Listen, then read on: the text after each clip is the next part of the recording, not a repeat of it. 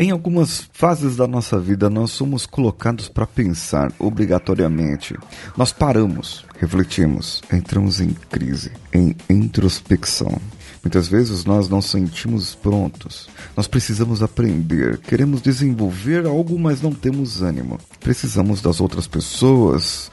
Precisamos sair do emprego, a nossa zona de conforto não está boa e nós precisamos definitivamente de uma mudança. Que eu preciso dessa mudança. E você precisa? Então vamos juntos. Você está ouvindo o Coachcast Brasil. A sua dose diária de motivação.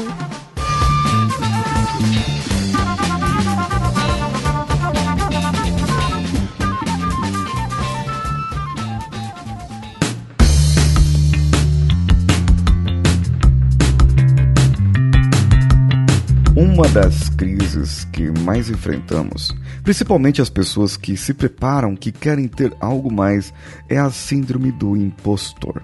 E a síndrome do impostor pode ser levada por causa da síndrome de burnout. Sim, aquela síndrome de burnout que já foi categorizada como doença.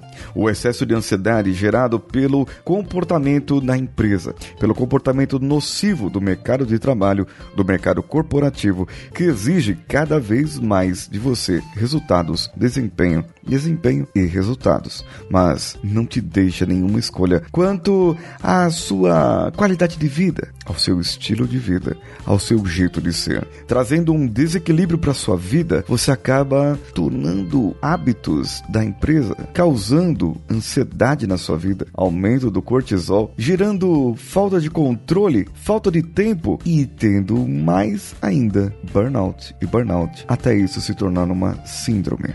A síndrome do impostor, ela parece ser um pouco diferente, mas ela pode trazer também sintomas junto com a ansiedade. Pode trazer pensamentos diferentes para quando você pensa que você não faz algo de acordo com aquilo que você teria. No HuffPostBrasil.com, o link está no post desse episódio, tem sete sinais que você é uma das vítimas de síndrome do impostor e que isso pode afetar e gerar também o burnout. Fique atento. O primeiro sinal é que você se torna um workaholic insano. Você às vezes acredita que todas as pessoas ao seu redor são mais inteligentes, mais capazes. Então, uma maneira de você evitar essa descoberta é contar com esse esforço extraordinário e trabalhar mais e mais e mais para encobrir a sua suposta inaptidão. Valerie Young é uma psicóloga americana, autora do livro Os Pensamentos Secretos das Mulheres de Sucesso. Ela disse essa frase que eu falei para vocês agora há pouco num dos seus livros, desse livro. Aqui não se trata de trabalho duro, mas de uma obsessão por todos os aspectos de uma apresentação, relatório, reportagem, perfeccionismo, para que o seu trabalho seja feito.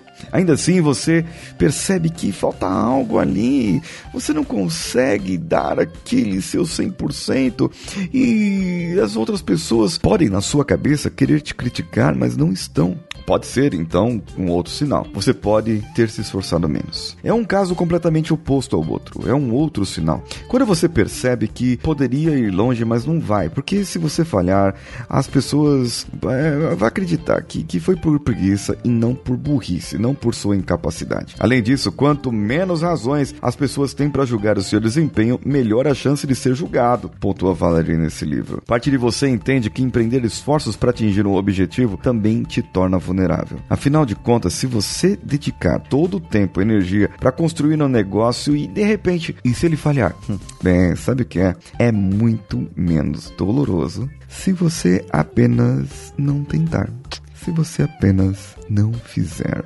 Então, não vai ter falha, sabe? É, não vai ter falha. Você não tentou, você não fez. Pois então, é como se eu tivesse tentado e falhado, então é melhor não fazer. Terceiro sinal: você adota discrição absoluta ou quando quer ser discreto não resolve, parte para mudanças desenfreadas. Isso é um caso que acontece muito comigo também, viu? Na hora de escolher uma área ou carreira, você aponta sempre para aquelas que permitem ser autônomo ou relativamente imperceptível. Dessa forma, você sente que pode manter sob controle qualquer tipo de avaliação ou fiscalização de rotina. Sabe aquelas fiscalizações? Eu não quero mais trabalhar numa empresa, não quero mais trabalhar sobre um jugo de um diretor comercial, de um diretor disso, diretor de operações, manutenções e não sei o que. Não, eu quero trabalhar para mim mesmo, eu quero ser dono do meu próprio negócio. E aí a única opção viável é você ter uma, uma área em que possa ser um coach, um mentor, um assessor, um consultor. Mas como impostor, o impostor ele tem a sensação de ter um alvo nas costas, a mania de perseguição, a mania de, de querer aquilo. E qual a melhor maneira de você esquivar-se disso se você tiver habilidades que te desviem desse alvo? Mas sempre, você vai encontrar sempre algo para isso acontecer. O quarto sinal é que você usa o seu carisma para conseguir aprovação. Na tentativa de encontrar ao menos uma pessoa para reconhecer o seu brilho, você usa habilidades sociais para causar boa impressão. Já que não acredita no seu intelecto, você não, não acha que é inteligente o suficiente ou que vai conseguir o sucesso. O problema é que, se seus esforços forem bem-sucedidos, você dispensará a resposta positiva,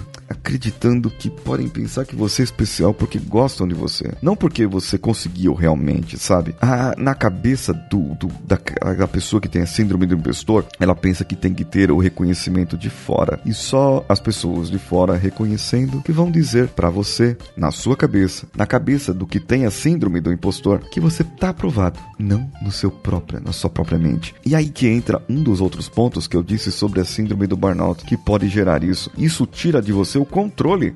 E tirando de você o controle, você cai nos quinto sinal, procrastinar tudo o que puder. Olha, não é porque eu prometi fazer uma coisa daqui a 15 dias que você precisa ficar me lembrando a cada seis meses, viu? Adiar o trabalho se torna uma desculpa pronta para te afastar de qualquer situação que possa desmascarar aquilo que você acha que é falha. Você diz, olha só, você já disse para si mesmo que funciona melhor sob pressão? Outro check aí? Hum, talvez isso seja um sinal que você está passando pela síndrome do impostor. Você deixa tarefas importantes para o último minuto e sabe a qualidade? A qualidade vai ser prejudicada. Não vai dar para fazer do jeito que deveria fazer. Então, você fala que o tempo, não tive tempo. Então, é o tempo a culpado, não, não sou eu, não é a minha incapacidade, é o tempo. Mas você não fez bem feito porque você simplesmente procrastinou. O sexto sinal, a pessoa nunca termina nada. Começa, começa, começa e não termina. Porque não terminando, as outras pessoas não vão criticar o seu trabalho, não vão questionar aquilo que você está fazendo. O seu talento, ele pode ser reconhecido, questionado. O que você faz pode ser questionado, mas você pode insistir que sempre tem um projeto aí, ou que você está apenas se aventurando em uma nova coisa. O sétimo sinal, você apela para autossabotagem no trabalho. É quando o medo de ser imposto gera tanta ansiedade que você, sem perceber, faz coisas para minar qualquer perspectiva de sucesso. A pessoa chega atrasada, vai despreparado para um teste importante, para um compromisso. Na apresentação, hum, eu chego meio atrasado e tal, e eu bebo e fico acordado até tarde e eu vou ficar alguma coisa para mim sacanear. É autossacanagem, não é autossabotagem, não. É autossacanagem. Você já fez a sua autossacanagem hoje? Pois é. Afinal, se você se der mal nesse caso, você vai culpar o cansaço, a ressaca, a doença, o que tá passando mal. Já se for bem, então você sabe. É porque eu me safei dessa vez então, mas dessa vez passou. Valerie aconselha que identificando o problema é essencial que a pessoa comece a tirar bons proveitos de possíveis falhas. Inevitavelmente elas vão acontecer. É o que eu falo sempre do erro, sabe? Erra, mas erra agora e aproveita o erro para que você possa ver o seu verdadeiro talento. Muito cuidado. Crises na vida do herói acontecem, mas essas crises podem ser geradas por você mesmo. Essas crises podem ser geradas porque você fez algo. Um desses sete sinais sinais que eu falei. E se você deu match com algum desses sinais, com um ou mais, por favor, me envie no meu Instagram, paulinhosiqueira.oficial. Não importa quando você ouviu esse episódio, se foi no dia do lançamento ou se foi anos depois. Me comente e eu vou saber que você gostou e que você está passando por um momento delicado. Lembre-se, paulinhosiqueira.oficial. Você também pode entrar no nosso grupo no WhatsApp, bit.ly barra ou no Telegram, t.me barra coachcast. Eu sou Paulinho Siqueira, um abraço a todos e vamos juntos.